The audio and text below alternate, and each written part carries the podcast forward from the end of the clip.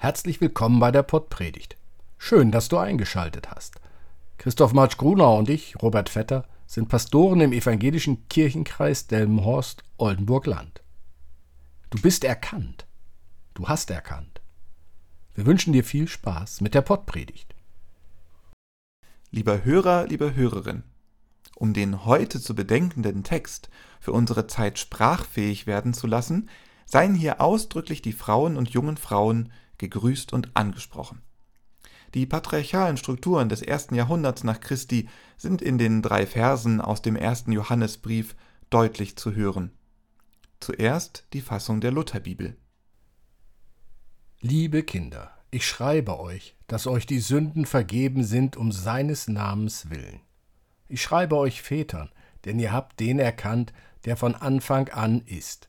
Ich schreibe euch jungen Männern, denn ihr habt den Bösen überwunden. Ich habe euch Kindern geschrieben, denn ihr habt den Vater erkannt.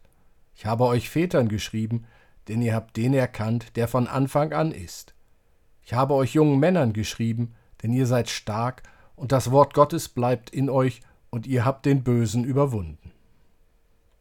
Und dann die Fassung der Züricher Bibel, die aus den das Nebensätzen bzw. den denn Nebensätzen Hauptsätze macht. Ich schreibe euch den Kindern, euch sind die Sünden vergeben um seines Namens willen. Ich schreibe euch den Vätern, ihr habt den erkannt, der von Anfang an war. Ich schreibe euch den jungen Männern, ihr habt den Bösen besiegt. Ich habe euch geschrieben, den Kindern, ihr habt den Vater erkannt. Ich habe euch geschrieben, den Vätern, ihr habt den erkannt, der von Anfang an ist. Ich habe euch geschrieben, den jungen Männern, ihr seid stark und das Wort Gottes bleibt in euch und ihr habt den Bösen besiegt. So wird noch deutlicher, dass es in diesen drei Versen darum geht, den Angesprochenen klarzumachen, dass etwas schon ist, schon da ist und nicht erst sein wird. Die Sünden sind vergeben, um seines Namens willen. Und zwar in dem Moment, in dem erkannt wurde. Und damit ist auch klar, dass mit der Anrede liebe Kinder die Kinder Gottes gemeint sind. Also Kinder, Teenager und Erwachsene, kurz die Gemeinde oder die Gemeinden. Kurz und knapp wird hier festgehalten, ihr seid gerettet, ihr habt das Heil erlangt.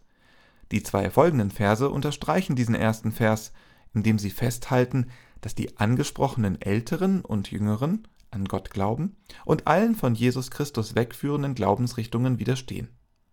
Als Sammelbegriff für alles von Jesus wegführende wird hier die Gruppe des Bösen genannt.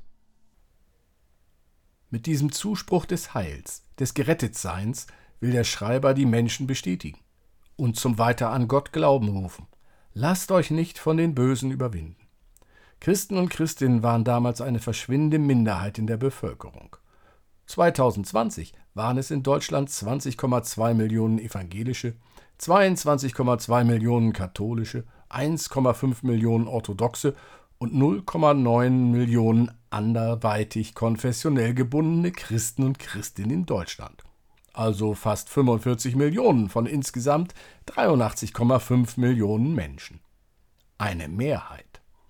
Allerdings eine Mehrheit, die sich davor fürchtet, eine Minderheit zu werden. Diese Furcht ist sicherlich nicht zu vergleichen mit dem, was die Christen und Christinnen damals durchzustehen hatten. Allerdings, wenn der Zuspruch aus dem ersten Johannesbrief damals galt, dann gilt er auch heute.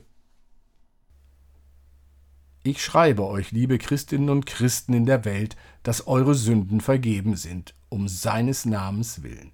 Ich schreibe euch Müttern und Vätern, ihr habt den erkannt, der von Anfang an war. Ich schreibe euch, jungen Frauen und Männern, denn ihr habt den Bösen überwunden. Ich habe euch Christinnen und Christinnen geschrieben, denn ihr habt Gott erkannt.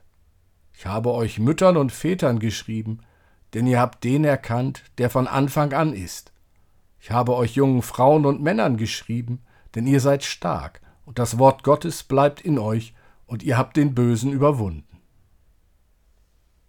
In diesen Worten geht es darum, klarzumachen, dass etwas schon ist, schon da ist und nicht erst sein wird. Wir haben Teil am Heil. Wir müssen es nicht erkämpfen. Weil wir glauben, ist es schon so. Bei allem, was wir fürchten, können wir immer darauf setzen, dass wir schon jetzt gerettet sind. weil wir glauben. Diesen Halt im Leben kann kein Böser uns nehmen. Und auch keine Böse. Vertrauen wir auch weiterhin darauf und widerstehen denen, die anderes behaupten. Amen. Gott öffne uns Augen und Sinne, damit wir erkennen, wer wir sind. Gott öffne uns Augen und Seelen, damit wir sehen, wo Menschen Not leiden. Gott öffne uns Augen und Verstand, damit wir unser Leben begreifen. Der Segen Gottes sei mit uns, heut und alle Tage. Amen.